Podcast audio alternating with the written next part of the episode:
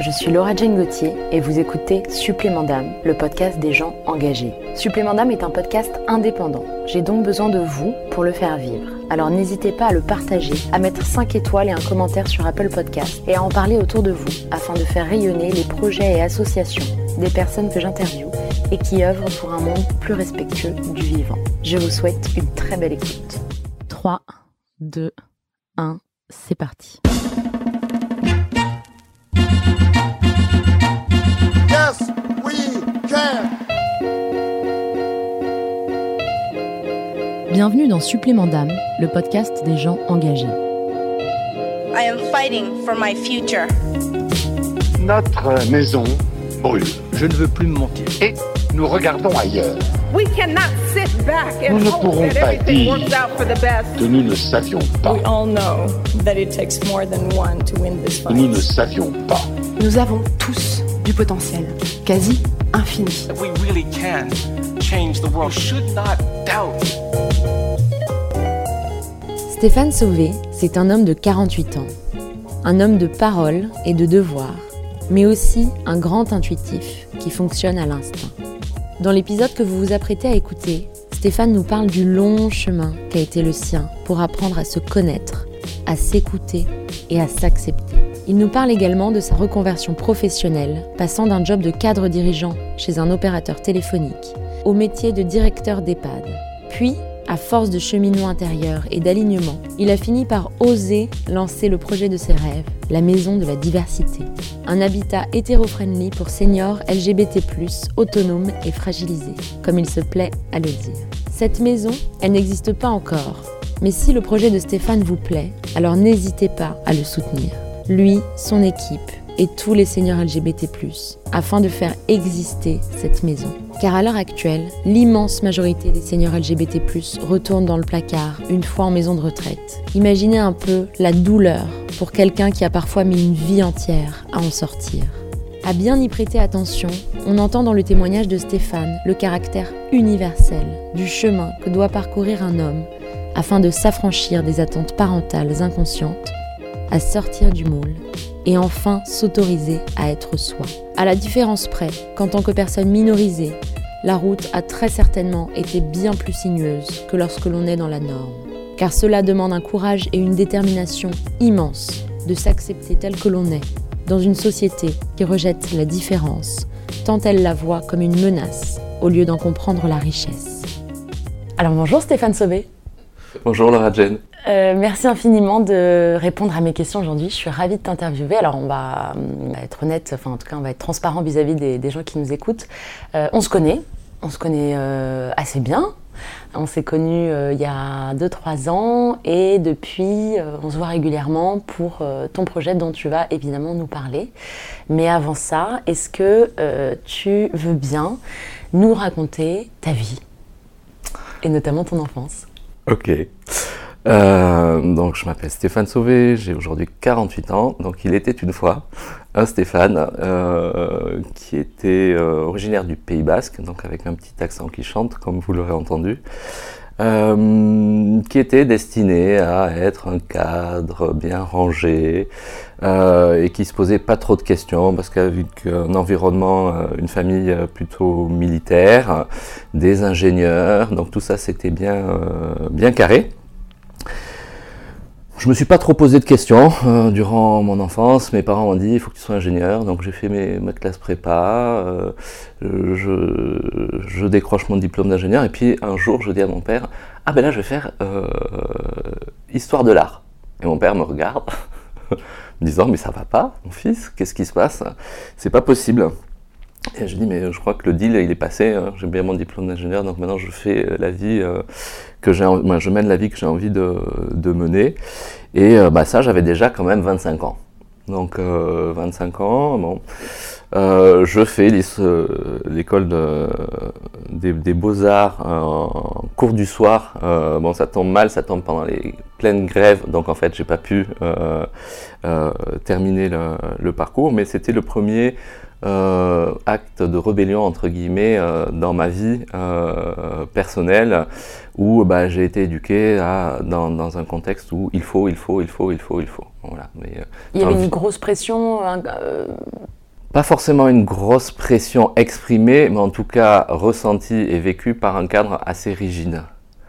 Euh, et euh, ne me posant pas trop de questions, euh, parce que bah, le repère, l'ancrage familial, c'est le repère que tu as, et tu te dis, bah, si on te dit qu'il faut faire ça, bah, tu le fais. Bah, tu ne te mets pas en acte de rébellion, en tout cas dès le départ. Donc je fais mes études, je fais mon premier taf. Mon premier taf, je suis analyste financier dans une société de bourse où là les millions croulent, où les millions pour toi ou les millions Non, les millions en général, mais les millions aussi pour moi. Bah, c'était pas euh, des millions à cette époque-là parce que c'était encore en, francs, euh, en francs, et puis que j'étais jeune analyste financier, mais un environnement dans lequel bah, l'argent coule à flot, et puis on fait des deals entre potes et machin, et, et, en fait là je commence à dire, oh là là, la finance euh, c'est sympa, mais c'est pas vraiment mes valeurs. Donc je me dis, je ne peux pas m'épanouir dans un truc où c'est pas juste, entre guillemets, puisque on se dit, tiens, tu viens de dîner avec moi et puis euh, je te fais le deal euh, du marché euh, des actions truc-muche. Bah, bof, quoi, pas trop. Donc ça, j'ai dit, bon, c'est pas pour moi, je sors de là. Je suis le secteur des télécoms, donc je postule chez les opérateurs de télécoms et à ce moment-là, je pars 15 ans chez Bouygues. Chez Bouygues, bah, tout se passe bien. Je fais donc, je fais Bouygues Télécom, plusieurs plusieurs expériences euh, professionnelles. Euh, je commence à développer mon réseau, la confiance, euh, tout ça, ça se passe bien. Et puis un jour, on me sélectionne pour faire partie de Bouygues Télécom Institut, donc l'académie des 15-20 futurs dirigeants au potentiel de l'entreprise. Donc là, bah, tu es super flatté, tu as le DG, le PDG, Martin Bouygues qui viennent, qui t'expliquent que tu fais partie de l'élite. Et euh, donc on te donne une voiture de fonction, une belle BMW et tout. Euh, ok, donc le, Stéphane Sauvé qui était programmé pour être euh, cadre dirigeant, toute l'histoire continue. Et quand il me raconte ça, je dis, mais ils m'ont même pas demandé si j'avais envie, quoi. Bon, le, conditionnement fait que j'accepte. Hein. Euh, parce que bah, j'ai pas encore euh, le, truc. Et puis et puis c'est flatteur comme tu le disais. Et c'est super flatteur mais ça c'est le conditionnement que la société a. Moi pour être heureux faut être marié avoir une femme des enfants euh, un labrador et un espace. Une, BM et là une BM quand tu es à Paris. Bon. Et au final je me dis mais c'est pas ça que, que, que vraiment que, que, j'attends de la vie, que, j'attends de la vie. même si pour le coup bah, tout est euh, tout est cadeau quoi, tout est euh, tout est tracé, toute la ligne. Et sauf que je travaille dans un environnement où les gens ne font que de la politique et ne font que euh, éviter. Moi, le matin quand je me lève, je me dis qu'est-ce que je fais pour que les collaborateurs de chez Bouygues Télécom puissent mieux faire ou avoir une qualité de travail différente. Et là, en fait, je me retrouve dans, dans un endroit où quelle est la, tarte ou la baffe que je dois éviter euh, pour sauver ma peau. J'ai dit, mais c'est pas ça le boulot. en tout cas, c'est pas celui que j'attends. Donc euh, là, c'est pareil, il y a un plan de départ volontaire. Alléluia, je lève le bras, je prends mon chèque. Alors que tu venais d'être, euh, de devenir le super poulain de, des dirigeants, quoi. Et là, je dis, non, non, mais c'est un signe. Moi, et, et, en fait, je, je, je, pars. Et là, je me dis, qu'est-ce que, qu'est-ce que tu vas faire? Et donc, euh, en parallèle de ce chemin professionnel, euh, toute ma vie a été aussi euh, égrenée de petites expériences en termes de, bénévolat. Et avant même le bénévolat, le, premier déclic, ça a été, donc c'est un peu classique pour les personnes qui s'occupent de, personnes âgées, ma grand-mère qui était atteinte de la maladie d'Alzheimer, et j'avais 10-12 ans quand j'allais la voir, et que je me souviens très bien de dire, en parlant des professionnels de santé en disant Oh, ce sont des anges gardiens qui sont gentils de s'occuper de tous ces vieux qui sont séniles, qui, sont, qui ont des, des, euh, des troubles du comportement. Et j'étais en admiration devant eux. C'était il y a très longtemps. Euh, J'ai toujours l'admiration, mais c'était pour vous dire le, que le point de départ, euh, il, il, remonte à très très loin. Euh, au fil de l'eau, bah, je commence à faire du bénévolat. Euh, chez Bouygues Télécom, j'ai l'occa- l'occasion de, de monter une association qui, qui, est, euh, qui, était, euh, qui s'appelait Objectif Soleil. C'était, le but du jeu, c'était de ramener des téléphones mobiles dans des hôpitaux en long séjour pour des gamins qui étaient hospitalisés 6-8 mois pour le maintien euh, du lien euh, familial avec euh, les frères, les sœurs ou le petit copain, la petite copine et, la famille, alors que les téléphones mobiles étaient interdits à l'hôpital. Donc ça, c'était une, aventure assez, assez sympa. Et pour le, coup, la- la- la- l'association s'est transformée en fondation chez, chez, chez Bouygues, donc ça, c'est l'action a perduré. Donc ça, c'était la première expérience. Ensuite, il y a le tsunami à Bali qui arrive, non pas à Bali, à, En, à- en Thaïlande. en Thaïlande, Ouais. ouais. Et j'étais En je- Indonésie, non, je crois. Je sais plus. Bon, Indonésie et Thaïlande. Ouais. Euh, et là, je me souviens très bien d'être assis chez Bouygues Télécom. Ça, fais- je- ça faisait trois jours que j'étais rentré du Sri Lanka. C'est en 2005, hein, de mémoire. 2005, ouais. c'est- ou- ouais, 2005. ouais. Euh, et là, je me dis, mais qu'est-ce que tu fais Les gens qui t'insultent là, autour de toi, là, qui sont stressés, euh, mais ils n'ont pas pris un tsunami sur la gueule, quoi. Euh, pareil, j'ai été rescapé. Parce qu'il euh, te disait, tu, tu viens de dire, il disait qu'est-ce que t'étais allé en. Non, non, en fait, moi, c'était un... j'étais assis sur mon siège et je voyais des, des, des- des mails qui me tombaient dessus, en- euh, non respectueux, et puis euh, un stress, une pression euh, complètement absurde dans une entreprise qui ne sauve pas des vies, moi, qui est là pour euh, un confort. euh, bon, et, une, euh, et je me suis dit, mais euh, voilà, il faut qu'ils se détendent, les gens. Ouais, ils n'ont pas euh, survécu à un attentat, ils n'ont pas perdu. ouais, il y a, voilà, ils En ont fait, pas eu un le fait de voir cet événement traumatisant, même à distance, Ouais. ça avait fait un effet de contraste en disant mais pourquoi Je je- voilà Je suis pas à ma place. Et là, en fait, j'ai une amie qui est euh, à la Croix-Rouge, euh, qui part, elle, à Medellin, euh, qui est visiteuse de prison. Et tout. Je dis, oh putain, c'est- pas ma vie. Donc, c'est là où je me dis, toi, de quoi tu as besoin? Donc j'ai besoin aussi de structure, puisque je viens d'un monde dans lequel euh, structuré dans la rigueur et dans les process et tout ça, donc ce qui fait la, force de, l'homme que je suis aujourd'hui aussi. hein. Et là, je dis, mais tu as besoin aussi de bénévolat parce que ça va nourrir cette fibre, euh, cette sensibilité et ce, ce- ce- cette quête de sens que tu commences à, à, à apercevoir, à toucher et à appréhender. Donc je monte cet assaut. Après, euh, je pars faire de l'accompagnement dans une association qui s'appelle Basiliade euh, pour les personnes en grande précarité atteintes par le VIH. Donc des femmes plutôt euh, subsahariennes avec des enfants qui n'ont pas le droit au logement, pas le droit aux médicaments, et après travailleurs du sexe euh, dans la grande précarité, dans les bois de Boulogne ou bois de Vincennes. Et là, il y a un premier déclic aussi, de se dire, tiens, et les personnes LGBT euh, ben, sont aussi touchées. Donc moi, euh, mon parcours en tant que gay, il n'a pas été très très compliqué, mais toute personne, on pourra y revenir si tu, le souhaites plus tard. Ben, quand tu comprends euh, ton orientation sexuelle, bah, tu te mets euh, plein de questions en tête et, c'est pareil, arriver à, déconstruire le référentiel euh, que la société t'impose, bah, c'est un long cheminement euh, qui expliquera aussi très probablement, qui explique aussi le- la raison pour laquelle je me suis engagé à aider les seniors LGBT. Donc, les personnes atteintes par le, par le VIH. Je pars euh, m'installer à Bordeaux, euh, toujours euh, chez, chez Bouygues, et puis là, je- ma maman décède, donc là, c'est la première confrontation avec une mort. Bon, les grands-parents étaient morts, mais c'est pas la même chose que quand tu as vraiment un amour inconditionnel qui s'enlève, euh, moi, qui, qui t'est ôté euh, du jour au lendemain.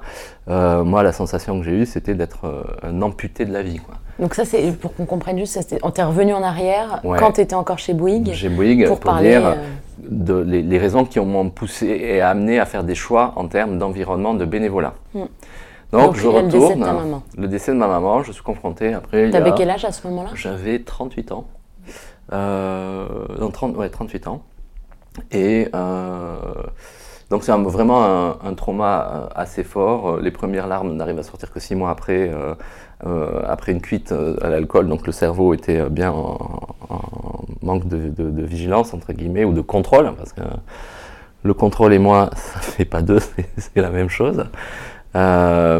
Et à mon retour de Bordeaux, je reprends une activité de bénévole, là en accompagnement en soins palliatifs, parce que euh, en fait ce traumatisme a fait germer en moi une angoisse plus, plus, plus, qu'est celle de euh, ma propre mort. Euh, tout à l'heure, je vous ai dit le, co- côté militaire, le côté du contrôle. Bah, ce contrôle, j'ai pris conscience en assistant à une conférence et, euh, que quand on dit oui, lâche prise, lâche prise, lâche prise, mais lâche prise, ça veut rien dire. Non, Moi, ça euh, veut rien dire. moi, ça me parle pas, euh, lâche prise, euh, ok, mais je, je plonge d'où euh, Bon. Et j'assiste à une conférence et il y a un philosophe, euh, monsieur Midal de mémoire, euh, qui a écrit pas mal de trucs euh, maintenant, qui dit euh, accueillir l'inattendu. Et ça, ça me parle. C'est-à-dire, euh, au lieu de se dire, quand tu ouvres une porte, tu sais pas qui c'est qu'il y a derrière, tu sais pas ce qui va se passer, arrête de faire des. Alors, s'il y a ci, s'il y a ça, s'il y a ça. Et là, il nous raconte l'histoire euh, du terrier euh, de Kafka, d'un petit lapin qui va euh, se dire, tiens, euh, je me mets euh, de la bouffe euh, en réserve. Ah oui, mais s'il y a de la bouffe en réserve, le renard va être capable de, de, de sentir, etc. Donc, je vais refaire un autre truc. Et si, si, si, si, si, si, si. Et en fait, la personne On ne vit plus. pas, quoi. Voilà, on s'en ouais. sert plus. Et donc, accueillir l'inattendu, être ouvert à pas programmer, c'est ça pour moi, le, le, le, le lâcher prise.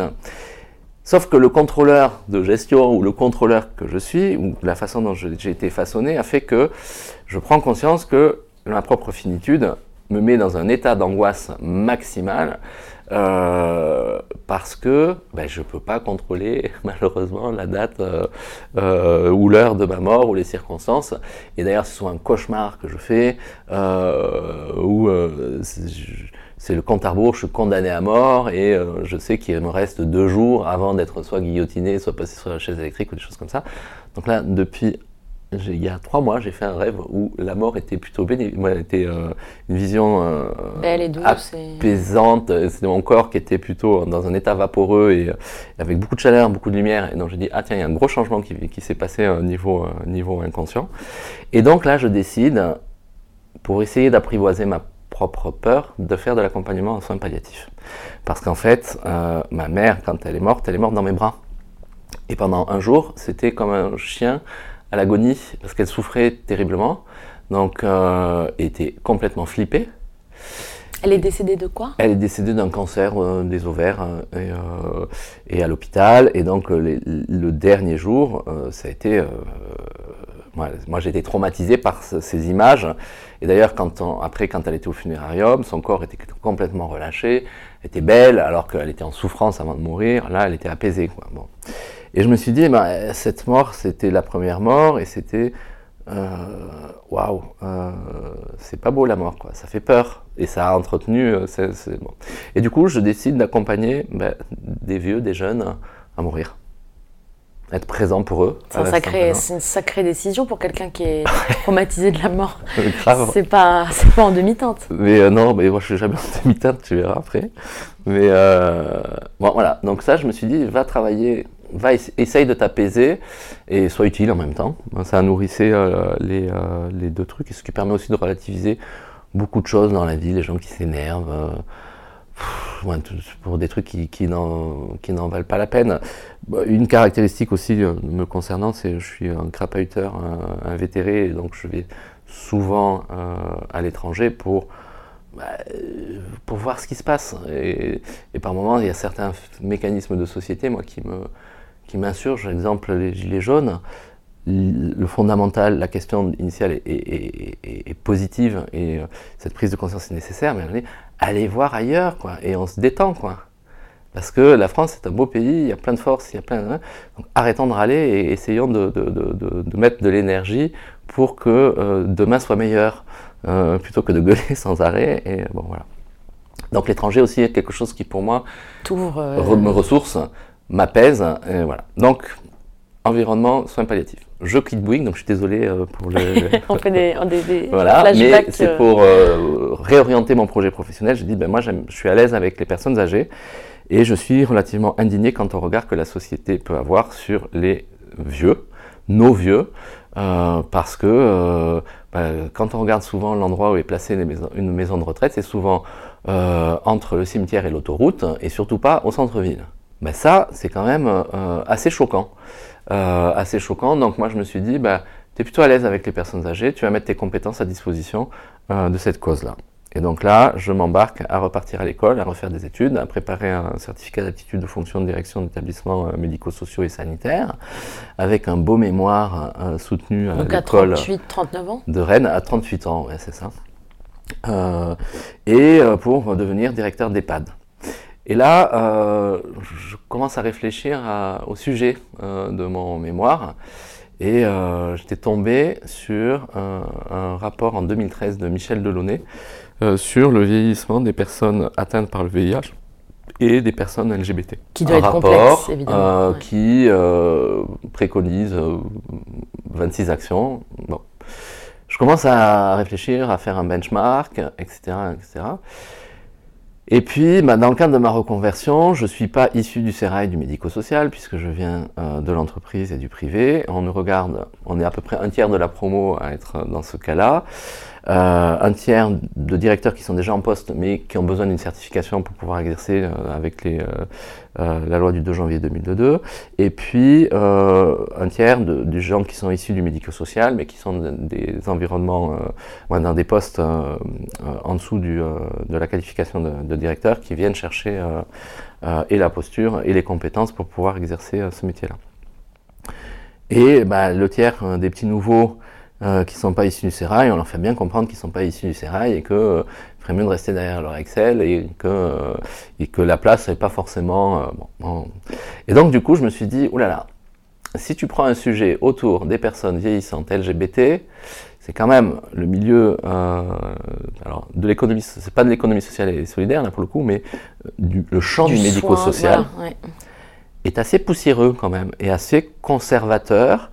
Euh, où on dit oh là là mais il faut pas changer ça parce qu'on a déjà réfléchi et puis de toute façon ça va pas marcher etc etc, etc. Donc tu vois déjà les freins, obstacles que tu vas rencontrer. Et je me euh, dis, est-ce que ce milieu va être bienveillant quant à l'accueil euh, d'un projet innovant de cette nature sur l'accompagnement des personnes LGBT J'ai pas le courage. Euh, et je me recentre pour de- à choisir ce, ce projet-là en tant que directeur Donc euh, à aller euh, vers, euh, vers une mémoire. maison pour tous. vers un mémoire sur. et donc je choisis l'accompagnement, un truc plus classique, plus conventionnel, sur l'accompagnement des troubles du comportement dans le cadre de maladies neurodégénératives, ce qui me passionnait aussi. Donc, euh, mais je prends pas le risque de me dire, bon, t'es pas issu du sérail, euh, porter un projet, euh, on va me tacler, donc je fais pas. Euh, J'exerce mon métier de directeur d'EHPAD, euh, pas super longtemps, parce qu'en fait je me rends compte que le contrôleur que je suis veut mettre des process partout pour sécuriser tous les risques, parce que quand on est directeur d'EHPAD, ben, on a le risque d'incendie, le risque de, euh, contamination du circuit du linge sale, la bouffe, le- les médicaments, et puis en fait on est le centre névralgique de tous les mécontentements de, la terre, la terre autour de, de, de l'EHPAD. Donc bah, les résidents ne sont pas contents, les familles ne sont pas contentes, les salariés ne sont pas contents, euh, le directeur général euh, du groupe n'est pas content, euh, le maire n'est pas content, l'agence régionale de santé n'est pas content, les médecins ne sont pas contents, personne n'est content. oui, Donc on est le centre de... Et puis je me suis dit, mais au fait, les vieux, tu les vois quand là? Parce que rappelle-toi pourquoi tu es venu, quoi. C'est certes mettre tes compétences, donc j'ai pas de souci à m'enfermer dans mon bureau et à, recevoir, et à faire des réunions, mais et moi, euh, moi je bossais, 20 moi, je bossais euh, 10, 11 heures par jour, 6 jours sur 7 quasiment toutes les semaines, avec des astreintes téléphoniques, et en fait je me suis dit, mais tu vas péter un câble.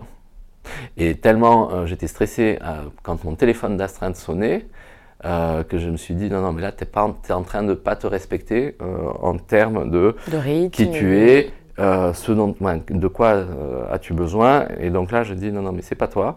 Donc là, hop, je relâche, euh, je, je- je quitte mes fonctions. Euh, Donc tu es resté sur- combien de temps euh, directeur d'EHPAD en tout? En tout, 4 ans et demi. Oui, quand même, ok. Et,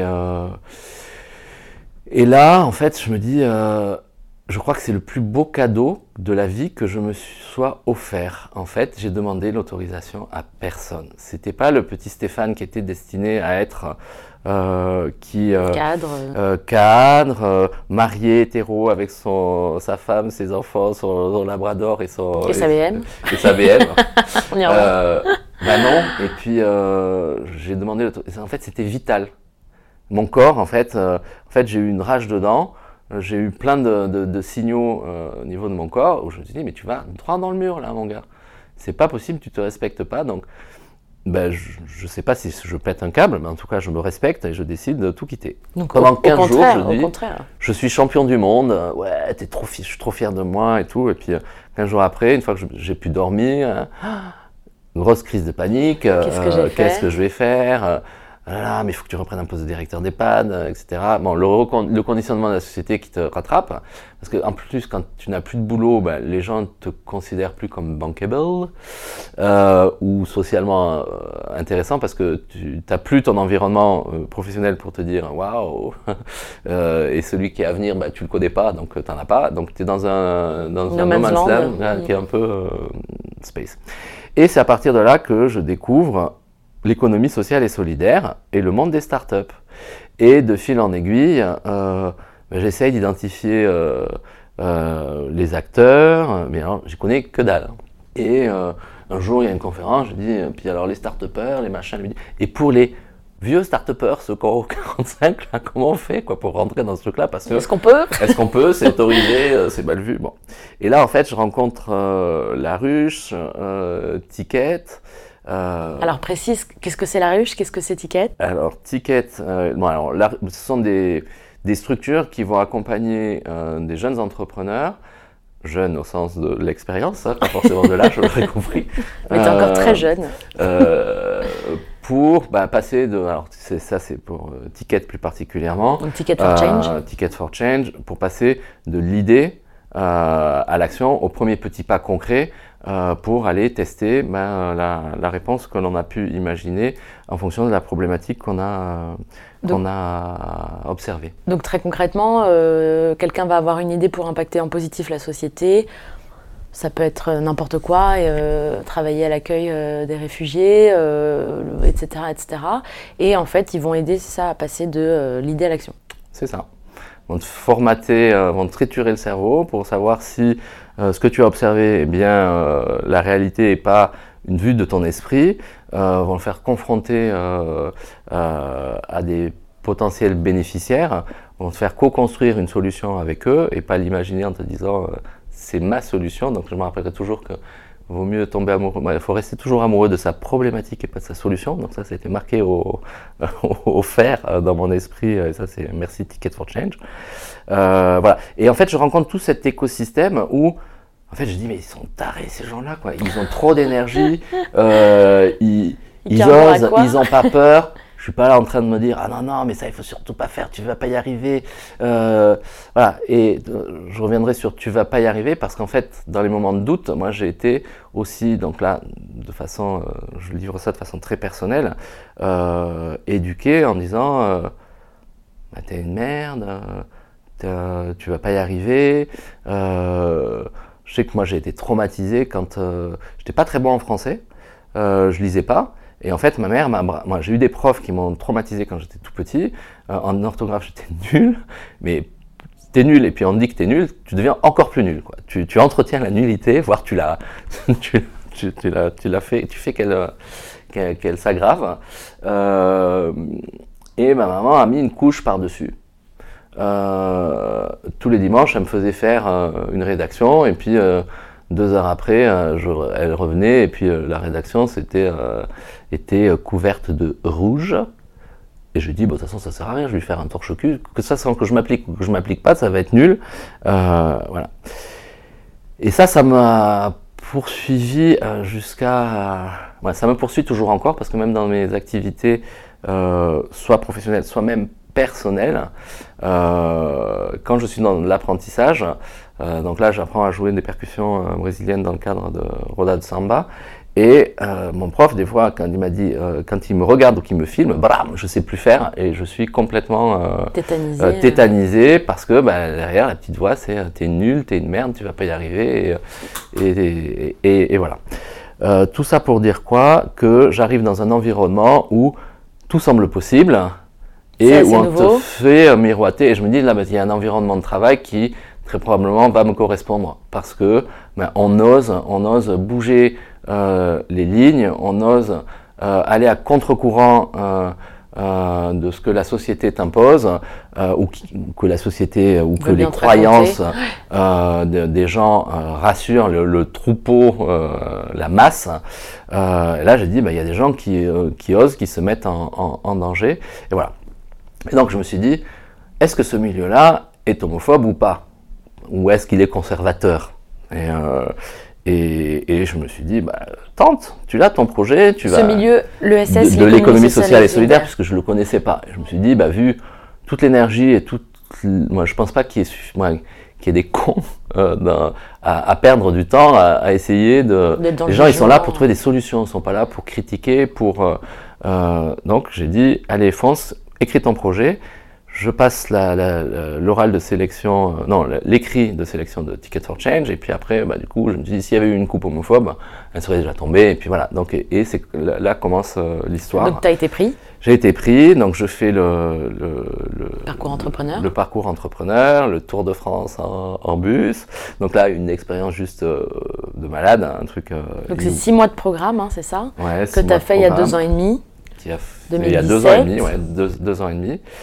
Et, euh, et en fait, j'adresse la problématique du bien vieillir des seniors gays, lesbiens, bi et trans. Sauf que le petit gars que, je suis et que euh, se dit bon alors euh, commence à être très cortiqué, à mettre tout dans des matrices euh, et à se dire bon alors s'ils ont tel âge, s'ils ont tel âge, ils sont dans quelles conditions Donc en fait je prends la problématique de la façon la plus large possible et je construis et je co-construis avec des, seniors différentes solutions. Et j'en ai partout sur les murs. Euh, J'ai euh, 10 solutions. Et au fur et à mesure du process avance, je me rappellerai par exemple Joséphine qui me dit souvent Non mais lâche, il faut que tu prennes qu'un seul truc quoi. Que... Et j'arrivais pas à me décider entre euh, deux choses. Je pars à Berlin en janvier euh, 2018 euh, et en fait je vois cette maison de la diversité en chair et en os qui était dans ma tête. hein. Ben là elle était véritablement occupée et je rentre de là euh, et je me dis c'est ça que tu fais. Mais sauf que Ticket for Change venait de se terminer en décembre. Donc, je me dis, Sniff, il faudrait que je refasse le parcours avec ce, projet-là en tête. en. Mais bon, ça a été ma façon d'incuber, de maturer, de faire germer l'idée.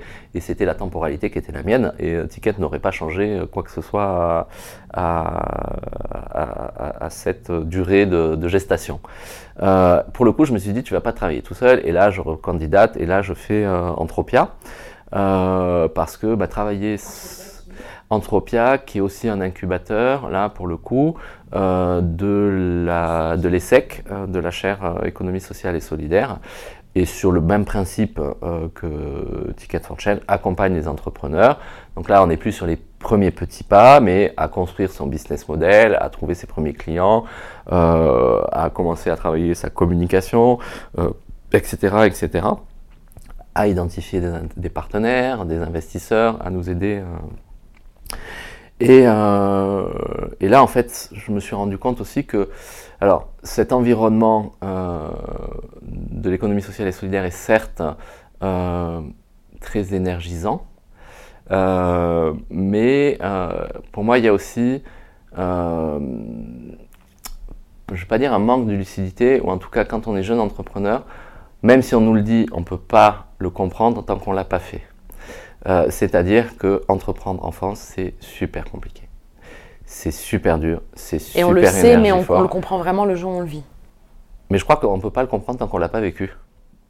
Euh, quand j'étais directeur d'EHPAD, euh, stagiaire, je voyais tous les directeurs en, en- en burn-out et, euh, et, et moi j'arrivais avec ma soif de- de- de- d'apprendre, de, faire bouger les lignes. Et puis euh, ces directeurs me disaient Non, mais t'es sûr que tu veux faire ce métier-là? Parce que c'est quand même, c'est pas simple. Ouais, ouais, ouais, ouais. Et là, j'ai envie de dire, c'est un peu pareil parce que quand j'ai vécu en tant que directeur euh, le, truc, euh, je dis ah ouais c'est pas aussi drôle euh, que ça moi. Il y a a d'autres contraintes. Et là en fait sur euh, l'entrepreneuriat social quand on est sur des projets qui sont qui se réalisent malheureusement qui se réalisent qui nécessitent un temps de réalisation qui est long parce que moi ce que je porte c'est un projet d'habitat participatif euh, pour seniors euh, LGBT donc c'est lié à de l'immobilier et au rythme de la construction immobilière donc c'est pas une application euh, de tech où je développe un brevet et puis que je commercialise et puis deux ans après je commence à avoir un chiffre d'affaires. Là, ça fait trois ans que je suis dans l'amorçage.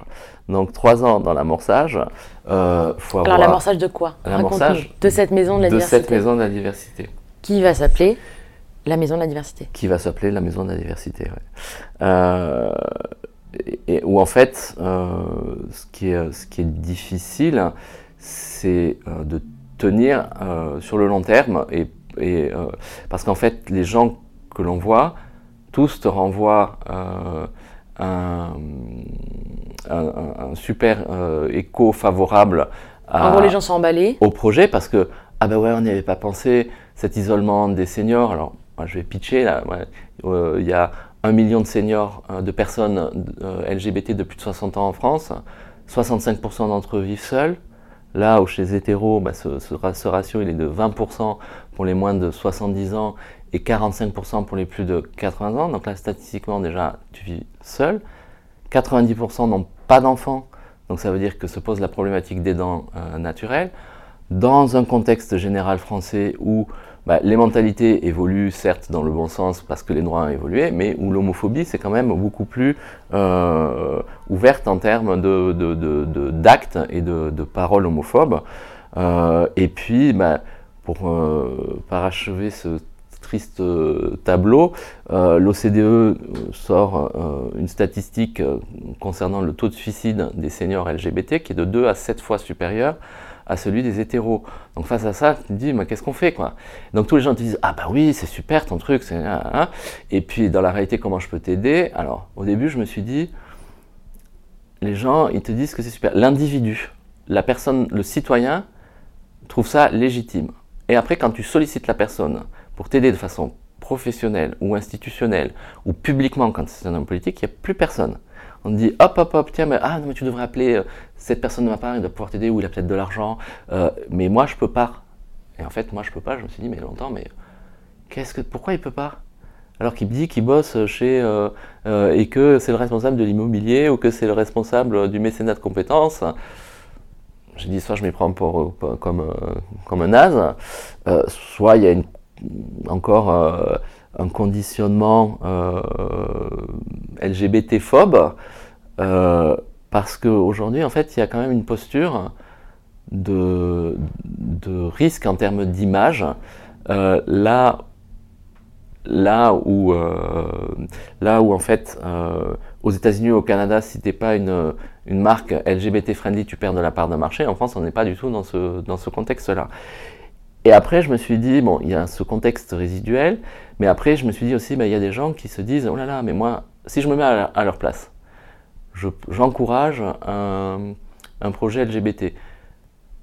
Ils ont un propre risque de carrière au sein, au sein de, leur, euh, de, de- de leur groupe ou pas? Ce sont des questions que je me suis posées parce que le citoyen, tu arrives à le convaincre, Mais pas le- la personne mais en poste. pas la personne en poste. Bon, donc, et, et puis c'est jamais la priorité. Et donc, euh, ça aussi, c'est un, un étonnement et une des choses qui sont vraiment difficiles en tant qu'entrepreneur, c'est que tu ne maîtrises pas le calendrier euh, des autres.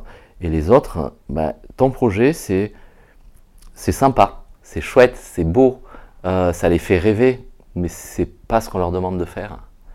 Euh, et donc, quand tu as un rendez-vous, on te dit Ah, ben ouais, on a attaqué la directrice marketing, machin, bidule. Euh, ok, on sort l'agenda, c'est trois mois après, et puis. Mais toi, trois mois c'est- le bout du monde pour toi, trois mois. bah, c'est pas le bout du monde, mais c'est dans un, dans un écosystème de start-upers, oui, trois mois, c'est euh, euh, c'est- vital. Euh, et c'est compliqué de ne pas pouvoir. euh, que les gens ne, ne- ne- ne se mettent. En fait, ne, ne peuvent pas le comprendre parce que. Mais parce qu'ils ne le vivent pas. Voilà, comment t'expliques C'est qu'ils n'ont jamais été entrepreneurs, donc ils comprennent pas tous les enjeux auxquels euh, on a affaire quand on est entrepreneur? Bah, je pense que euh, ouais, essentiellement c'est, euh, c'est ça. Comme un- tout à l'heure, c'est ce que je disais aussi. hein, c'est, euh, on n'a pas, tant qu'on l'a pas vécu, on peut l'imaginer par empathie, mais en fait non, on peut pas l'imaginer tant qu'on le, tant qu'on n'est pas dedans. D'ailleurs, à ce, je me rappellerai toujours parce que à la fin du, euh, du, du parcours entrepreneur, enfin, de- du bus, tu m'avais dit. Alors, Non, enfin, du coup, il faut préciser aux gens qu'on s'est connus dans ce cadre-là, Ouais. parce que sinon ils vont pas comprendre. Euh, tu m'avais dit, mais là, Stéphane, tu pourras jamais arrêter. Il y a trop de gens qui comptent sur toi. Et en fait, souvent en période de doute, je dis, bah, je vais tout arrêter parce que c'est. Euh, je me dis, non, non, Laura Jane, elle t'avait dit ça.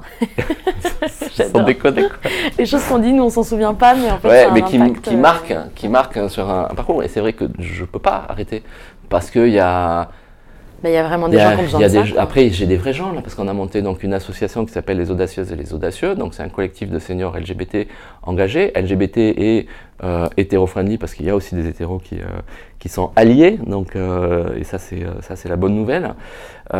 Et et on fait des, des rencontres, on recrée du lien social, que ce soit sur Paris et, et, euh, en Ile-de-France, mais que ce soit aussi à Nice ou, à, ou à Montpellier.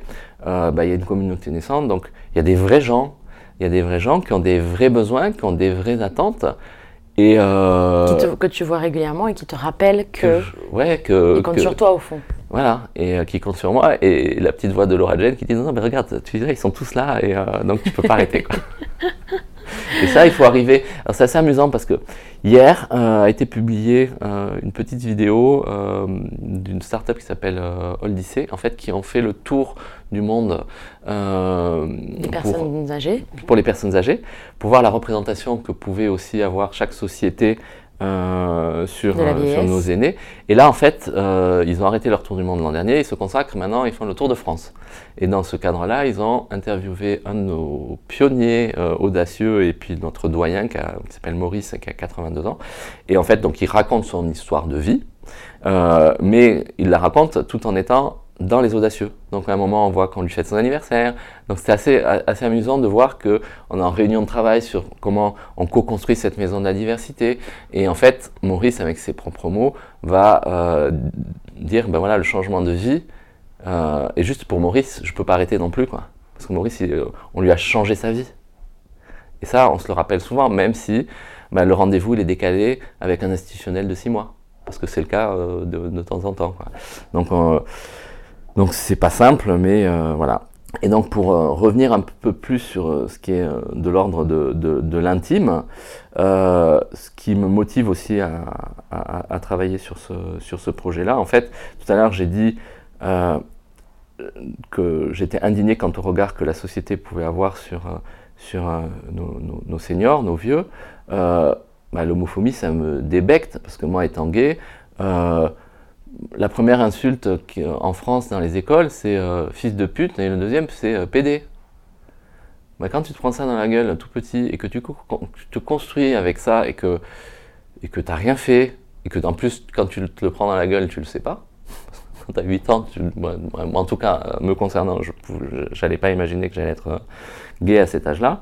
Euh, et ben on se construit en me disant euh, t'es une merde de la société, t'as pas ta place.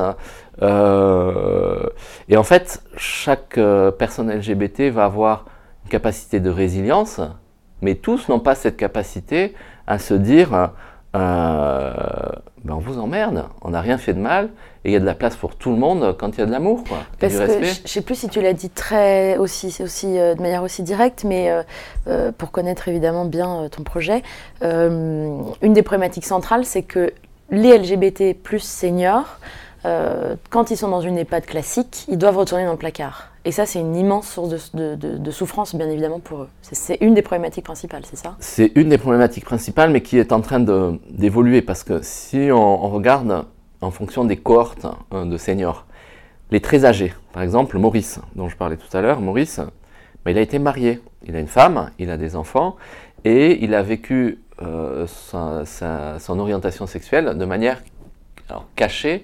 Bon, Maurice, c'est pas vraiment le- le- le- le- l'exemple type sur ce truc-là, mais euh, tous ces seniors qui ont 75, 80, 80, 80, 85 ans, eux euh, vont avoir euh, vécu leur homosexualité de façon invisible. Pourquoi? C'est simple, parce que l'homosexualité était pénalisée en France jusqu'en 1981, que l'OMS considérait l'homo- Ça me paraît l'homosexualité comme une maladie mentale. Et en fait, la psychiatrie a fait que chaque personne LGBT se trimballe avec un fardeau.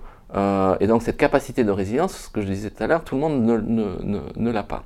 Donc pour ces très vieux qui ont été dans ce contexte-là, en fait, eux sont pas forcément super isolés, sont isolés dans leur sexualité ou dans leur psychisme, mais ils ne sont pas isolés en termes d'accompagnement parce qu'ils ont de la famille et des enfants. Quand ils ont fait un coming out que ça s'est mal passé, là, boum, ils sont à nouveau, euh, à nouveau seuls. Nous, on s'adresse à des jeunes, à des jeunes seniors qui sont donc, euh, qui par contre ont fait leur coming out, qui ont milité, euh, qui ont fait mai 68. Les, les, femmes lesbiennes se sont battues, sont souvent des féministes de, de, la première heure, et on fait ce projet pour ceux qui ont envie justement de ne pas retourner dans le placard. Euh, parce que retourner dans le placard, ça, ça implique quoi? Ça implique en fait euh, le mensonge. Euh, et quand on revient, et pourquoi on retourne dans le placard et dans ce mensonge? C'est parce qu'on ne se sent pas suffisamment en sécurité, sécurité psychique, pas sécurité environnementale, quoique. Quoique. mais voilà. Et si on revient sur les besoins fondamentaux euh, de chaque être humain, donc la fameuse pyramide de Maslow, euh, que je trouvais ringard quand je, faisais mes études, là que je trouve juste bah, euh, évidente. Le bas de la pyramide, c'est les besoins physiologiques. C'est manger, dormir, se nourrir, se reproduire. Deuxième étage, c'est la sécurité. Donc la sécurité, ça passe souvent déjà par j'ai besoin d'un toit. Donc ça, c'est la sécurité physique. Mais après, il y a la sécurité sentimentale, affective. et là, derrière, après, après ce niveau-là, on va retrouver l'appartenance. L'appartenance, c'est quoi? C'est être reconnu tel que je suis euh, pour, euh, comme individu. Et pareil, après, au-dessus, il y a euh, l'estime de soi. Donc en fait, le constat, c'est les gens, ils se sentent pas suffisamment en sécurité et donc ils vont décider de se planquer. Mais ça, on sait que en tant que quand, ancien directeur d'EHPAD, en fait, on sait que ça, ça a un impact direct euh, sur la santé euh, psychique et sur le bien-être. Et ça, euh, pareil, si ça c'est malmené, il y a un impact direct sur une perte d'autonomie potentiellement accélérée. On n'évitera pas la sécurité, le bien-être, on n'évite pas la maladie d'Alzheimer, mais en tout cas, le fait d'être isolé socialement, parce que ok, si je m'enferme et que je mange, je suis, mais même si je suis entouré, je suis isolé socialement puisque je n'appartiens pas à un groupe, etc., etc. Et donc ça, ça a un impact négatif sur la santé et donc avec un risque potentiel euh, accéléré de perte de perte d'autonomie. Et donc, en fait, euh, moi j'ai deux exemples aussi qui ont été les déclencheurs et déclics euh, dans mon parcours de directeur d'EHPAD. En fait, j'avais pour habitude d'aller voir euh, tous les nouveaux résidents ou résidentes, euh, au bout de 10-12 jours, passer une heure dans leur chambre pour voir si ben, ben, ils avaient euh, personnalisé leur cadre de vie ou des choses comme ça. Et en fait, là, je vois un monsieur qui, avait super bien décoré, qui a mis ses bouquins, un bouquet de fleurs, et puis un cadre avec ben, la photo d'un homme. Et euh, donc moi je dis rien. Euh, et il y a une aide-soignante qui arrive, qui vient se présenter, qui n'était pas là quand elle était arrivée. Ah bonjour, je suis Anissa. Euh, je suis la référente de l'État. J'étais pas là quand j'étais en congé, quand derrière j'étais dans mon pays. On commence à discuter. Puis ah c'est joli ce que vous avez fait. Je trouve ça, j'aime bien vos couleurs. Puis qui est ce monsieur sur le, le cadre photo, mais sans intention arrière pensée, comme elle, ça aurait été des enfants en disant c'est vos petits-enfants, euh, ils sont trop mignons. Euh, voilà, c'était aussi spontané et généreux euh, et attentionné que, ça. Et en fait, là, le monsieur se fige, panique à bord et bredouille, c'est mon cousin. Donc, nous, on dit rien sur le moment, on passe à autre chose, puis on en reparle en équipe pluridisciplinaire, et puis le lendemain, on repasse dans sa chambre et le monsieur avait enlevé le cadre de la photo. Donc, même chez lui, il ne se sentait pas suffisamment en confiance pour pouvoir mettre le cadre de son conjoint. Un autre exemple, c'était une lesbienne qui assumait ouvertement euh, son orientation sexuelle, que le regard de la société, euh, c'était pas son, sujet. Et quand les personnes, euh, ses amis venaient, ah regardez, c'est la lesbienne, ou la brouteuse, les machins, donc niveau cours de récré, auprès des, autres résidents, hein, là je parle pas des équipes soignants, et ça, elle s'en moquait. Par contre, quand on arrivait au moment où au moins une fois par, euh, par semaine, on danse, euh, on a une activité euh, de danse de salon. En EHPAD, il y a plus de femmes que d'hommes, et quelles que soient les générations et quels que soient les lieux en France, les femmes souvent dansent ensemble sans que ça pose de problématiques particulières. Mais là, ça posait une problématique. Ça posait un problème. On ne sait jamais, danser avec une lesbienne est peut-être contagieux. Donc en fait, c'était la paria de la société. Donc la société en EHPAD, c'est qui hein? C'est les soignants, c'est les familles, mais c'est les autres résidents. Et ça, j'ai dit, c'est pas possible, quoi. Pour moi, euh, voilà. Donc c'est pour ça qu'on et, quand je dis c'est pas possible, je pense qu'on sent dans, dans, dans, mon intonation qu'il y a de la colère. Euh, et cette colère, euh, moi je suis pas un colérique, mais c'est un moteur, c'est une énergie positive euh, parce que c'est juste dégueulasse. On n'a rien fait de mal. Euh, c'est comme ça. C'est pas un choix, malgré tout ce que les gens veulent nous faire euh, penser. Et il y a de la, et, vraiment il y a de la place pour tout le monde quand il y a de l'amour et, du respect des uns et des autres dans ces différences. Et les différences sont source de richesse et, de, découverte et, d'épanouissement. Comment, comment tu expliques qu'il y a encore une partie de la population qui, qui, qui soit autant à côté de la plaque enfin, Il y a un moment donné où moi, moi, ça, me met complètement en colère aussi. Comment on peut encore croire que c'est un choix et comment est-ce qu'on peut ne pas voir que c'est de l'amour et que c'est tout et qu'il n'y a pas de débat? Parce que là, je pense qu'il y a un conditionnement social. Alors, je suis pas l'expert hein, sur le sujet. Hein, J'ai pas fait d'études. Non, mais en tant mon, que mon ton, point ton de vue. vécu, hein. ton point de vue. Euh, un, je pense que ce qui regarde l'intime euh, euh, excite entre guillemets les gens. Euh, en, France, par exemple, euh, on a tous des rideaux. Quand on va au, à, Amsterdam, il n'y a pas de rideau et les gens disent voilà, on va me regarder dans mon intimité. Les gens s'en foutent. Alors, c'est différent parce qu'il y a une problématique de lumière euh, qui est plutôt faible, donc les gens ne mettent pas de rideau, mais en fait, s'observer dans son intimité en train de cuisiner ou en train de regarder la télé, ça ne pose pas de problème. Nous, en France, on, est, on, se cache. Bon, voilà.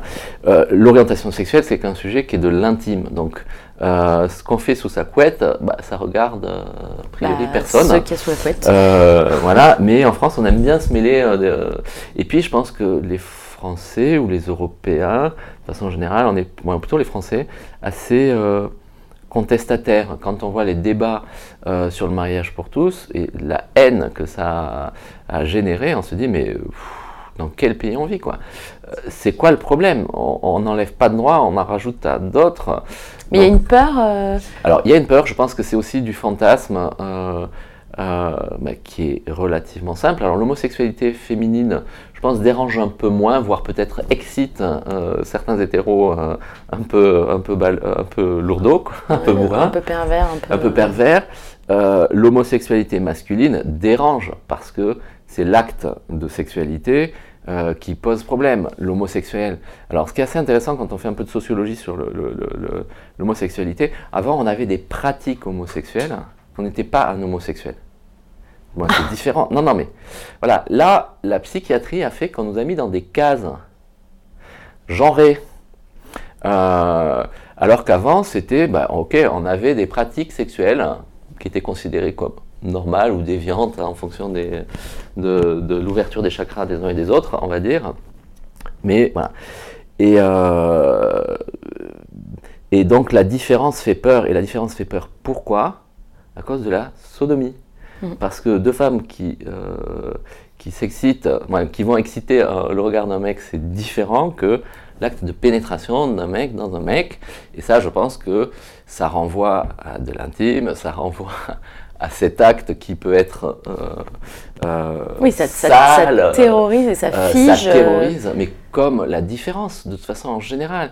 Pourquoi il y a du racisme quand on revient derrière? Moi, bon, moi j'ai tendance à sortir, bon, arrêtons de faire le, euh, une focalisation sur l'orientation sexuelle, parce que C'est pas du tout que la, problématique. c'est la- c'est le même sujet sur le racisme. Quand Bien on sûr. dit, euh, moi souvent on me dit ah, ton projet n'a pas d'avenir, puis c'est très ghettoisant. euh, on va re- revenir là-dessus si, tu veux bien après.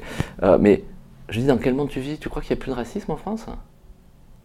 Moi je rêve que effectivement la société soit inclusive, mais pas inclusive sur le papier. C'est inclusive dans la vraie vie et dans pas poser un regard dubitatoire et voilà. Et aujourd'hui, nous ce qu'on prône, c'est véritablement un environnement qui assume sa culture LGBT, parce que je dis, c'est quoi la différence entre une résidence-service ou un habitat pour seniors standard, lambda, et une maison de la diversité? Bah, C'est un endroit où bah, la culture et les valeurs sont celles des personnes LGBT. Alors les personnes LGBT, elles ont la même culture, sauf qu'elles ont un déterminant commun qui est la lutte contre les discriminations et pour l'obtention des droits. Donc ça, ça fait que, tout à l'heure je le disais, la santé euh, et, les, les pets psychiques que l'on a, parce que moi, plus j'avance dans le projet, et plus je me dis, euh, euh, ben ouais, tiens, on t'a mis ça dans la gueule quand tu étais petit, tu l'as, tu l'as bien caché, tu, te, le- tu t'es protégé de ça, mais en fait, tu te construis avec ça. Et moi, j'ai pas été tabassé, on m'a pas craché à la gueule, etc., etc. Donc, j'ai été relativement Entre épargné. guillemets, épargné. Mm. Mais bon voilà. Et, et- et- et là, de se dire, c'est un environnement qui assume, mais qui est ouvert, qui va accueillir les hétéros alliés, euh, et ce qui existe déjà dans, dans la vraie vie euh, aujourd'hui et qui pose pas de questions. Pourquoi des, des, des- des filles euh, hétéros vont dans des clubs euh, gays pour, bah, ça pose pas de problème, elles savent qu'elles sont pas emmerdées. Donc, et là, souvent, on nous dit, oui, c'est discriminant, c'est ghettoisant, votre projet et tout. Oui, en fait, on revient toujours au même sujet du communautarisme qui effraie, qui Ouais. est parfaitement incompris par une grande frange de la population. en mais, fait. mais ça, c'est historique aussi, euh, parce que Pourquoi ça effraie justement? Euh, ben parce que, en fait, c'est aussi une menace au pacte républicain. Ouais. Liberté, égalité, fraternité, égalité pour tout le monde. Ça veut dire que tout le monde doit avoir les mêmes droits. On refait pas le débat du mariage pour tous, mais donc euh, ben là, on fait de la discrim- On serait tenté de faire de la discrimination positive, mais non. En fait, pourquoi les gens se regroupent? Dans une minorité S'ils se regroupent, c'est pas pour faire un ghetto, parce que si on reprend l'étymologie du ghetto, c'est déjà le ghetto, c'est par rapport aux juifs au départ, et puis c'est pas eux qu'on choisit, c'est on les a mis dans, dans un ghetto. Donc là déjà premier truc, euh, bah, non c'est là ce qu'on fait, c'est un habitat un habitat et un mode de vie choisi. C'est-à-dire que c'est- on fait ça pour ceux qui ont envie de ça. Mais les gens qui pourraient euh, être critiques ne se rendent pas du tout compte de ce que c'est d'être une minorité. Pourquoi les gens se, ont besoin d'être ensemble ben, Un, parce qu'il n'y a pas cet espace sécurisant, le la deuxième strate de, de la pyramide de Maslow. Euh, et il n'y a rien de mal à se dire, ouais, toute sa vie, on choisit avec qui on part en voyage, avec qui on vit, avec qui on va au cinéma, avec qui on couche. Pourquoi quand on serait vieux, on n'aurait pas le droit de choisir? Ouais, On est qui pour dire, t'es c'est tu, tu vas et- dans le... Et toute notre vie, quand on est LGBT, on s'inclut dans la société. Donc on se met une, une- une, carapace pour éviter les coups, mais heureusement qu'on... Et par contre, on est content aussi d'avoir euh, des lieux où on sait qu'on n'est pas... Moi, moi, je sais que euh, ben, quand je suis euh, avec mon copain, de dire euh, je peux lui tenir la main sans qu'on me regarde de travers ou qu'on me crache dessus, parce qu'aujourd'hui c'est la réalité, et même à Paris, euh, eh ben ouais, on a envie de- d'espace communautaire ou affinitaire. Après, c'est pas parce que on euh, a ces espaces-là qu'on vit en autarcie, qu'on vit coupé, exclu du monde. Là, au contraire, le projet que l'on met en place, la Maison de la Diversité, donc certes, il est à destination majoritairement des seniors LGBT, puisqu'on dit on voudrait que 70% soient des seniors LGBT et 30% des seniors hétéros, mais après, toutes les activités qu'on va proposer euh, pour recréer du lien social ou pour faire de la prévention contre la perte d'autonomie seront ouvertes à tous les seniors du quartier. Pourquoi? Parce que euh, l'impact social que l'on vise, donc le premier, c'est la santé et le bien-être psychique et le bon vieillissement des seniors, mais le deuxième, c'est lutter contre les clichés et les préjugés euh, euh, contre l'homophobie par les rencontres et le lien social. Et pour rebondir sur la question pourquoi les gens ont peur ou pourquoi il y a encore des cons sur Terre qui, sont, qui, qui ont une vision obtuse, mais c'est par fait parce qu'ils connaissent pas. Et en fait, si je dis je fais un atelier de gym douce ou un atelier d'entraide informatique, et puis au final j'étais à côté d'une lesbienne, mais en fait, ah ben elle est cool, mais en fait, euh, euh, j'ai même, je sais même pas qu'elle est lesbienne, et puis je m'en fous. Mais par contre, je serais rentré dans un environnement, si éventuellement j'étais homophobe par ignorance, parce que euh, dans l'inconscient collectif, là on a parlé tout à l'heure de la sexualité qui peut être perturbante, euh, parce qu'il n'y a pas de reproduction, etc., et puis euh, le conditionnement judéo-chrétien, bon, etc., ou d'autres religions, euh, Bah, ça ramène au sexe pour le plaisir du sexe. on est d'accord. Mais là, en fait, c'est de se dire, souvent, il y a plein de gens qui ne connaissent pas. Donc, c'est quoi les références qu'on en a aujourd'hui? Euh, Alors, c'est en train d'évoluer, mais sociologiquement, qu'est-ce qu'on avait culturellement? On avait la cage aux folles, hein, Michou avec sa tartine, donc ça, c'est assez drôle. Mais Ça sert pas la cause. Ça sert pas forcément la cause, ou en tout cas, l'homme homosexuel, donc gay, mais c'est ni un mec ni une femme. Donc c'est juste un truc euh, hybride au milieu qui, qui porte, qui a des plumes dans le cul. Euh, et puis après, qu'est-ce qu'on avait d'autre comme référentiel? Michou. Bon là, la société est en train d'évoluer. Dans les séries, on voit plein de choses. Mais c'est récent de voir aussi que deux personnes homosexuelles ont une chambre dans les séries. On voit des, des- des couples hétéros rentrer euh, et faire des câlins. On- n'est pas encore là. Euh, Bon, tu penses notamment aux chroniques de San Francisco alors, ou- le- ça, par exemple, ça, ça- ça fait évoluer euh, effectivement beaucoup les mentalités, la représentation de, ce, de ce public LGBT euh, dans l'inconscient collectif. Donc, et, quand on voit euh, sur Twitter, sur euh, des campagnes dans lesquelles les gens s'insurgent pour le, bien-être des enfants, qu'on ne veut pas voir ces images, non, mais c'est la vraie vie, c'est la, et ça, on n'y changera rien, et c'est comme ça. Et, voilà, donc nous, encore une fois, donc, les gens qui nous disent on fait un ghetto, ben non, pas du tout. On crée les conditions justement sécurisantes pour que les gens soient aimés euh, et puissent vieillir euh, euh, sereinement. Et bien évidemment, on est accueillant parce que heureusement dans la vie, il y a des hétéros sympas, alliés, qui ne nous jugent pas et, et avec qui on vit en, en parfaite, en parfaite harmonie. Et après, cette solution, elle n'est pas universelle, elle n'est pas pour tout le monde, elle est, on l'a fait uniquement pour ceux qui ont envie de ça. Et ça, il y a beaucoup de gens, même qui sont bienveillants, qui ont dit Oui, vous faites un ghetto. Mais j'ai envie de leur dire hein, Et vous, votre ghetto hétéro, on en parle ou pas? Parce que c'est un communautarisme non pensé pour les hétéros. En fait, on est, on est tous. euh, On est tous ghettoisants bien dans nos choix de vie. On est tous formatés, normés en fonction de. Voilà. Après, on pourra travailler sur d'autres approches qui sont plus inclusives au sens de, du pacte républicain. Mais en tout cas, c'est des gens qui vont pas se retrouver dans le projet de la maison de la diversité. Parce que j'ai pas mal échangé avec euh, euh, la Fondation Émergence au Canada, où en fait, des expériences de ce type, il n'y en a pas. Des habitats participatifs. Pourquoi? Parce que fait, la société, on pense qu'au Québec, c'est cool, tous les gens sont, c'est plus ouvert. Mais en fait, sur ce sujet-là, bah, les gens n'assument, ouais, assument leur orientation sexuelle, mais ils disent c'est du domaine du privé, donc tu n'as pas à savoir.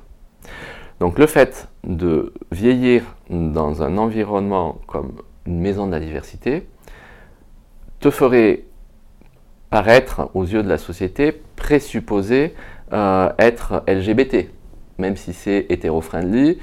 Si tu, on va te mettre dans une case, boum, tu vas là-dedans. Donc forcément, tu as une sexualité de, de- de ce type. Euh, bah, eux, ils ont préféré dire non, non, nous on fait pas ça. On travaille avec les euh, aides à domicile, les soins à domicile, pour rentrer dans l'intimité euh, d'une personne LGBT vieillissante. Donc ils forment, ils sensibilisent aux, aux besoins. Ils sont pas encore au stade où bah, C'est ils- publiquement. publiquement accepté. Aujourd'hui, nous, on a des les, les, les, les boomers, comme on les appelle, euh, bah, qui ont milité, et pour eux, encore une fois, il est hors de question de retourner dans le placard. Donc, ils, ils ont envie qu'on leur foute la paix, qu'ils n'aient pas à répondre à des questions qui soient inappropriées. Ils en ont marre de ça. Se dire, ah, t'as pas, t'as pas de petits-enfants, toi Bah non, je suis lesbienne. Qu'est-ce que ça peut te faire? Donc, ces questions-là, elles sont, un, intrusives, et elles n'ont pas lieu euh, dans un environnement LGBT friendly, ben on se pose pas cette question-là. De dire, euh, ok, on fait partie de la même famille, et puis euh, circuler, il n'y a rien à voir. Et en fait, c'est ça que moi, je prends le droit à l'indifférence. On ne cherche pas à avoir un droit à la différence. C'est circuler, il n'y a rien à voir. On est comme tout le monde, et on a des caractéristiques de population qui diffèrent, mais comme je peux être gros, comme je peux être petit, comme je peux avoir une couleur de peau, euh, et c'est pas plus que ça. Donc on a compris que c'est pas simple euh, pour tout un tas de raisons d'avancer, aussi bien les financements, euh, ton salaire qui te permettrait évidemment euh, de continuer l'aventure et évidemment de, de- de- de lancer le projet, euh, et puis trouver un lieu. Donc j'ai j'en ai déjà nommé quelques-uns, mais en gros ma question c'est qu'est-ce que les gens qui nous écoutent, qu'est-ce qu'ils peuvent faire Concrètement pour m'aider. Ouais, enfin quels sont tes besoins? Ouais. Et ils verront s'ils peuvent y contribuer, bah, s'ils en ont envie. Entre les, moi, avant de répondre aux besoins, je veux dire où est-ce qu'on en est. Donc, on a donc l'association Les Audacieux et les Audacieuses, euh, qui a deux ans maintenant, qui a été reconnue d'intérêt général. Donc, ça veut dire que très concrètement, quand on fait une adhésion à 10 euros, euh, on a un rescrit fiscal et ça nous coûte 3,33 euros. Donc, c'est pas grand-chose. Donc, ça, c'est le premier acte euh, Donc ça peut être d'être d'adhérer à l'association. qui permet de soutenir financièrement, mais à hauteur de 10 que- euros. Au-delà des 10 euros que l'on met, en fait, c'est le, le nombre d'adhésions que les partenaires et les investisseurs scrutent. C'est-à-dire qu'ils se disent, c'est pas que Stéphane, il y a 100 Alors l'an dernier, il y avait 140 personnes euh, à jour de leur cotisation. Là, moi, je me suis fixé 250 avant la fin de, euh, avant l'été. Parce qu'il faut qu'on passe à une strate, euh, à un niveau supérieur. Donc ça, c'est une première action très concrète. Et là, on va retrouver l'adhésion en ligne via Eloasso sur notre site. Donc là, Rainbow Society. Et ça, c'est un premier champ d'action. Le deuxième, c'est que j'ai signé un partenariat avec la Fondation des Petits Frères des Pauvres, hein, qu'on remercie publiquement, euh, qui va se porter acquéreur de la première maison et a mis sur la table 4 millions d'euros. Donc 4 millions d'euros, c'est pas rien. Euh, on cherche 500-600 mètres carrés euh, à Paris, en Ile-de-France ou Petite Couronne, parce que Paris, pour la surface et le montant, c'est pas possible à Nice ou à Montpellier, là où on a déjà une communauté de seniors, parce que le but du jeu, c'est que ces seniors se connaissent et se choisissent pour pouvoir vivre euh, dans cet habitat participatif. Et euh, donc ça, c'est euh, nous aider à pouvoir identifier, bah, c'est bien. Donc si vous êtes dans le, champ de l'immobilier, c'est le moment de, de, nous contacter pour nous aider. On fait des visites, mais il n'y a, pas, beaucoup de, biens. Euh, mais si vous êtes un acteur aussi d'une commune, euh, vous avez la maîtrise du foncier. Donc vous savez tout ce qu'il y a sur votre territoire. Et en fait, Stéphane Sauvé, il est tout seul euh, face à des promoteurs immobiliers qui ont, tissé des, milieux, des, des, liens privilégiés avec les élus.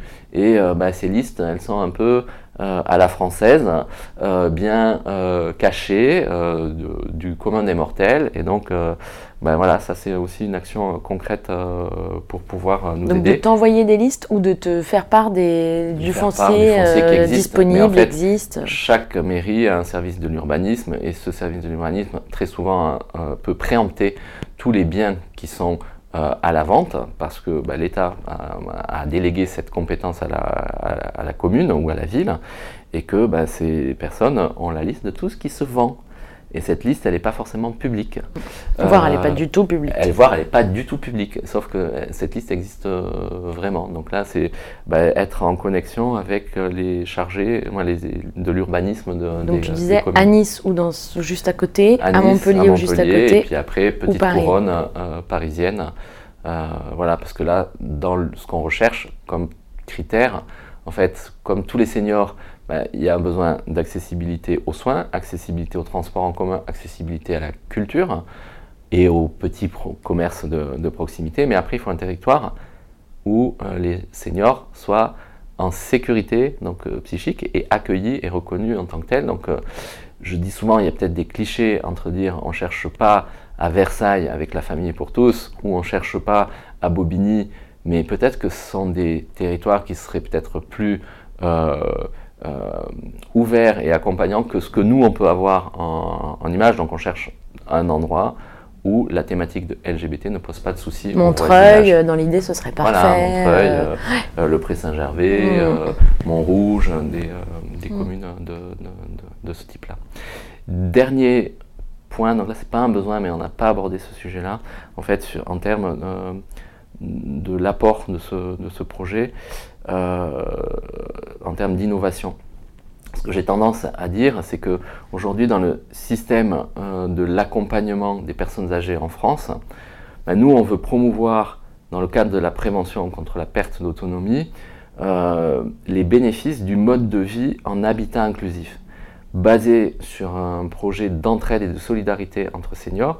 Et ça, ça permettrait aux seniors de rester acteurs de leur parcours de vie et de répondre à leurs besoins secondaires, c'est-à-dire se sentir utile, avoir euh, une belle estime de soi et être reconnu et appartenir à un groupe. Aujourd'hui, en France, euh, dans nos politiques publiques, on se limite aux besoins primaires. On nourrit, on loge et on soigne. Et ça, je pense que au-delà de la thématique LGBT que je porte, c'est une innovation pour le bien vieillir en France de façon générale. Parce que ce sont les gens qui choisissent, ce sont les gens qui, sont, qui se mobilisent et qui sont acteurs et qui ne subissent pas. Et ça, c'est toute la différence. J'ai une dernière question avant qu'on se quitte. Euh, si on devait faire un exercice de visualisation, là, euh, littéralement une minute ou deux, Euh, tu fermes les yeux, ça ressemble à quoi ta maison rêvée, la maison de la diversité dont tu rêves? Il y a quoi, il se passe quoi, à quoi ça ressemble? Là, tu, tu fermes les yeux et tu vois, tu te rentres dedans. Qu'est-ce qui se passe? Allez, je vous emmène visiter la, la première maison. Donc, euh, c'est un immeuble euh, en centre-ville euh, qui est euh, neutre de l'extérieur. Et au rez-de-chaussée, par exemple, il y a Les mots à la bouche, la librairie LGBT parisienne qui va être obligée de, de- de- de déménager et qui permet bah, d'accueillir un, un public divers et varié. Un hall d'accueil dans lequel on va commencer à, à, à ressentir l'identité LGBT. On sait chez qui on est.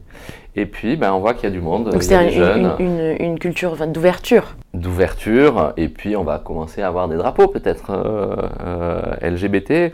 On va très probablement voir euh, des portraits de, de- des premiers audacieux et audacieuses qui se sont engagés et qui ont milité. voilà. Euh, et puis on voit qu'il y a quand même beaucoup de vie, ça bouge, il y a des allées et venues, il y a des gens qui rentrent, il y a des gens qui sortent. Et puis sur, euh, il y a un ascenseur où on voit que par étage, euh, ben, il y a l'accès au, aux, différents appartements. On voit aussi qu'il y a un atelier de sophrologie au rez-de-chaussée, dans euh, bah, des seigneurs du quartier sont, sont, sont venus et que véritablement euh, ce- cette maison de la diversité est un lieu de ressources pour tous les seniors euh, euh, du quartier et que, bah, que le, le- le- l'impact, ou en tout cas l'impact visé est bien, est bien atteint puisqu'il y a bien une mixité et, et en fait que tout ce monde vit ensemble à l'échelle du quartier. Est-ce que c'est un peu la maison de Madame Madrigal, on parlait des chroniques de San Francisco, en, en version immeuble euh, ça, euh, et en France évidemment ouais, bingo. Bon bah j'ai- j'ai j'ai envie d'aller y vivre. Welcome. Merci beaucoup Stéphane. Je t'en prie, merci aussi à toi.